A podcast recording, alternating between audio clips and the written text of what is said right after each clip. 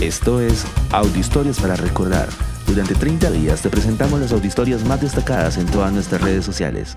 Hoy presentamos Bereshit, el comienzo. Bereshit es una palabra hebrea que generalmente se traduce como inicio. Esta es la primera palabra de la Torá y también es como se identifica el primer libro de la Biblia hebrea, el mismo Génesis de la Biblia cristiana. Bereshit denota el inicio de una experiencia o también puede ser entendido como el comienzo de un proceso, una palabra que distintas versiones de la Biblia traducen como en el principio, pero que quizás literalmente debería traducirse como en el principio del principio cuando nada más que Dios existía frente a una tierra caótica y vacía. La mayoría de eruditos judíos coinciden en que Bereshit, el creador, se encontraba fuera del tiempo y la materia, y que él actuó como el formador de todo lo que conocemos en nuestro mundo, un concepto fundamental en la fe judía. De acuerdo a la Torá, el libro de Bereshit relata la creación del mundo y el género humano, así como la redención tras la caída por el pecado y el inicio del pueblo de Israel. Esta historia inicia con Abraham, el patriarca mayor del pueblo judío, un emigrante de Mesopotamia que fue llamado por Dios para formar un pueblo. Aquel hombre que obedeció e inició su viaje fue luego llamado Abraham, el padre de la fe, reconocido por las tres religiones monoteístas del mundo, el judaísmo, el cristianismo y el islam. Con esta enseñanza de Bereshit, iniciamos un nuevo año en Audiohistorias de Israel.